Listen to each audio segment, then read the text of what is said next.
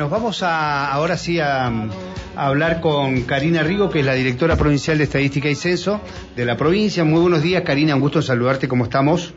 Buen día, buen día Mario, buen día a toda la audiencia.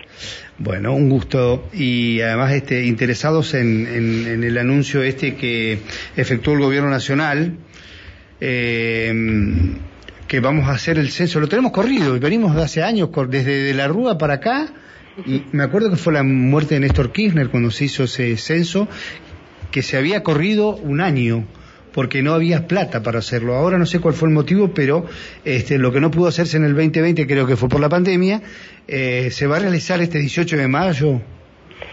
Sí, exactamente. Eh, estaba previsto hacerlo eh, originalmente en octubre del año 2020. Eh, imagínense que en, en marzo empezó el tema de la pandemia, en octubre estábamos con, creo que fue la primera ola, si no me equivoco. Eh, así que bueno, eh, en todo este tiempo en el que en el que se pospuso, se hicieron también mucho, muchas investigaciones, muchos desarrollos tecnológicos en este periodo. Eh, así que bueno, cuando cuando la situación sanitaria, bueno, ya ya están la población más inmunizada y demás, eh, se decide fijar fecha para el 18 de mayo, pero además con una incorporación sí eh, una innovación tecnológica que tiene que ver con el, la posibilidad de hacerlo de manera virtual. Entonces, del 16 de marzo al 18 de mayo, eh, hasta las 8 de la mañana, la población va a poder autocensarse de manera virtual, sea a través de una página web, hay una serie de validaciones para, para, para chequear que, que la persona que esté completando sea un adulto, sea mayor de edad, o sea, un- un- una, una serie de validaciones, y van a poder completarlo de manera virtual. Una vez que lo completan, entrega un código alfanumérico y el 18 de mayo se va a hacer todo el barrido territorial tradicional, ¿sí? Todos los censistas van a recorrer el territorio y van a pasar por todas las viviendas. Entonces, en el caso de, de aqu- aquellas familias, bueno, el censista se va a acercar y les va a preguntar, bueno, ¿se hicieron el censo digital? En el caso de que sí lo hubieran hecho, les va a solicitar este código alfanumérico, ¿sí? Un código que tiene letras y tiene números. Eh, y lo va a completar en el formulario papel, va a preguntar cuántas personas viven en el hogar, eh, y con eso se finaliza, son muy poquitos minutos y pasa a la vivienda siguiente. En el caso de que la familia no lo hubiera podido completar digital o porque no tenía acceso a internet o porque no tenía algún dispositivo, eh, cabe aclarar que puede hacerse en cualquier dispositivo, mm, eh, computadora, tablet, celular, sí se puede hacer desde cualquier dispositivo electrónico. Yo que soy monoparental, por ejemplo, puedo hacer el censo eh, de manera digital, completar todos los datos la planilla y después sí, el día del el 18 de mayo, esperar que pase el censista y entregarle ese código. y entregarle el código. Eh, ¿Qué- ¿Por qué es tan importante? Porque se valida una vez que ese código el censista lo carga en el formulario, ¿sí? O sea, tiene que vincular el código con el formulario.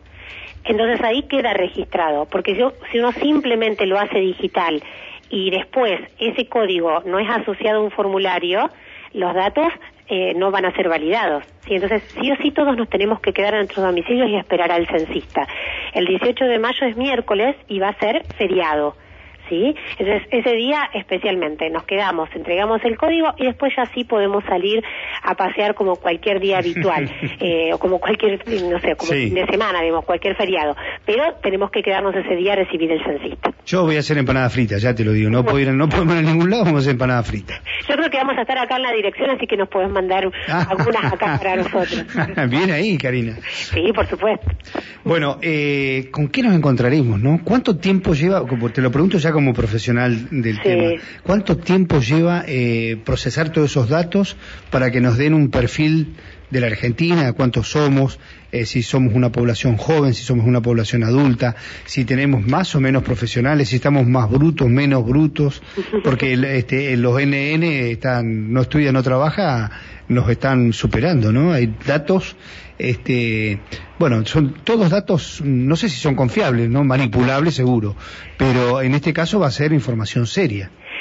Sí, eh, lo que tiene es que habitualmente tenemos distintas herramientas, eh, para, para poder tener información estadística, pero los censos es la más importante porque no es una muestra, no es un porcentaje de la población a la que se le pregunta y después eso lo inferimos para toda la población.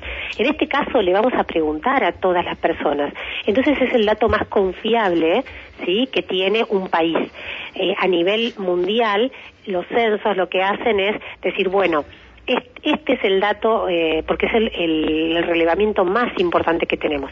En cambio, cuando hacemos inferencias, siempre estamos sujetos a algún margen de error, ¿no?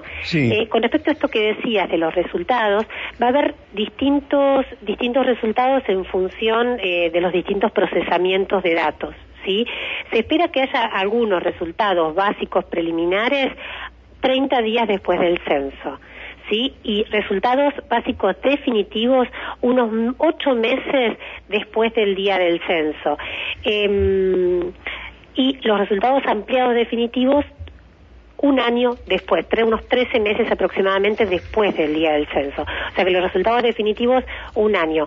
Todos estos plazos eh, son más cortos cuanto las personas lo puedan hacer de manera digital. Claro. ¿Sí? ¿Por qué? Porque disminuye el tiempo de procesamiento del dato. Entonces, cuanto más personas lo hacen digital, más probabilidades tenemos de, de tener los resultados de manera anticipada. Exactamente. Exacto. Y bueno, eh, eh, tenemos una grave falencia en este tema, ¿no? En, el tema datos, con, con, la postergación de las encuestas, con la falta de fiabilidad que hemos tenido, con la manipulación que ha habido. Pero este, creo que nos vamos a poner en caja con esta, con, con esta, con este nuevo censo y una cosa que eh, yo sigo muchos datos, me encanta, soy un, no, nada que ver, nunca, nunca me manejé ni me llevé bien con los números. Yo, más que nada, eh, tengo formación en cientista social, estudié ciencia política, pero este, que tendría que tener, bueno, y nunca pude porque soy un burro con los números, pero sigo mucho los datos de Eurostat. Sí. Miren todo, todo el tiempo y tiene una fiabilidad enorme, por supuesto, porque son casi todos los países de la Unión Europea, o todos los países de la Unión Europea, algunos que andan sueltos por ahí, este, y eh, se manejan y hacen proyecciones. Nosotros tenemos algún problema con ese tema, ¿no? Para las proyecciones, con los números, con la certeza de los números, eh, y sobre todo en la cuestión demográfica. Eh, en, la cuestión demográfica, nosotros, bueno, todo lo que es proyecciones eh, lo hacen expertos y lo trabajamos con INDEC. E INDEC trabaja también con todas las metodologías internacionales. ¿sí? Entonces, eh, vamos cada vez todas las líneas de trabajo tratando de llevarlas a los estándares internacionales eh, y vamos trabajando en conjunto de manera articulada.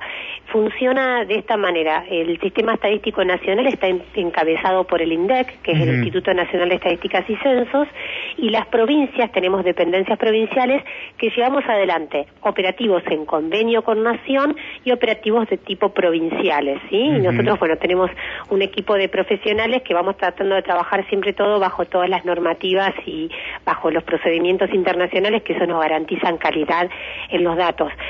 Llevan tiempo eh, ¿sí? Generar indicadores, indicadores de calidad llevan mucho tiempo. Realizar proyecciones y proyecciones serias también. Nosotros en nuestro caso en la página web tenemos publicadas las proyecciones de población, donde se puede entrar y se puede acceder a ver los datos del censo, por ejemplo, del último censo 2010 y todas las proyecciones que se realizaron con estas metodologías confiables eh, hasta inclusive eh, este año, el 2022. Están todas estas las proyecciones. Pero esas proyecciones se ajustan con el próximo censo. O sea que ahí vamos a ver esas proyecciones que se hicieron con esos datos y con esa información eh, con una fotografía de un momento determinado, sí. Y después la realidad eh, nos fue nos fue sorprendiendo. Eh, entonces, eh, ahora vamos a ver finalmente cuántos somos hoy eh, y vamos a poder comparar un poco, bueno, a ver estas estimaciones de población que tuvimos en su momento, cómo se comportaron. Eh, nosotros en la provincia de Neuquén tenemos eh, muchísimo crecimiento poblacional. Eso quería preguntarte, pero bueno, ustedes hablan con datos, digamos, no, no es más o menos, ¿no? vos no me podés decir un más o menos ni de casualidad. no, no puedo decir un más o menos. claro, pero eh, eh, ¿en cuánto está la población de acuerdo a la última elección, por ejemplo? ¿De acuerdo a la última elección? Sí. No, nosotros no tomamos datos, o sea, para lo que es eh, estimaciones de población, Sí. no se toma como fuente de información eh, El padrón electoral no. padrón electoral. Sí, nosotros eh, usamos en función de los relevamientos que nosotros nosotros tenemos.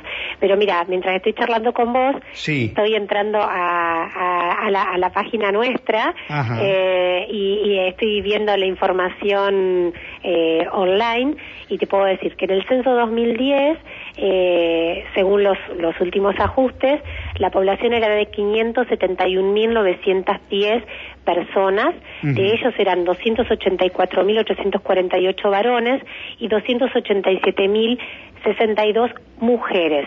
¿Sí? Y si yo, Bien. eh, esto lo estoy viendo eh, eh, junto con vos, ¿eh?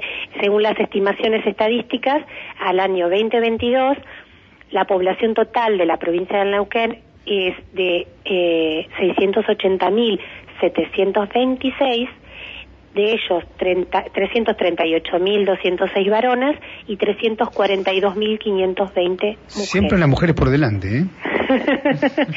bueno, un índice de masculinidad del 98,7% es el que está estimado eh, al año 2022. Ahora con el censo veremos si es esa la población, si es un poquito menos, si es un poquito más. Ahí nos va a permitir ajustar un poquito eh, y en función de eso siempre eh, va- vamos teniendo como el dato eh, más cercano a la realidad. ¿sí? Bien. Eh, En la página me decís- también a que conteste la gente. O sea, nosotros estos datos, ¿cómo los sabemos?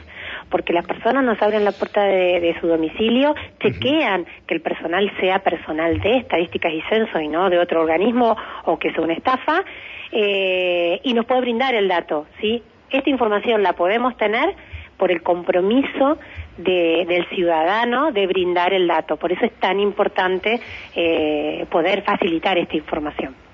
Bien, Karina, un gusto enorme haber escuchado este ratito y me quedé con ganas, pero nos tenemos que ir a las noticias. Seguro, otro día estamos a disposición. Muchísimas gracias, muy, A muy amable. Hasta luego. Hasta luego. Bueno, ahí estábamos hablando con Karina Rigo, directora provincial de Estadísticas y Censo de la provincia.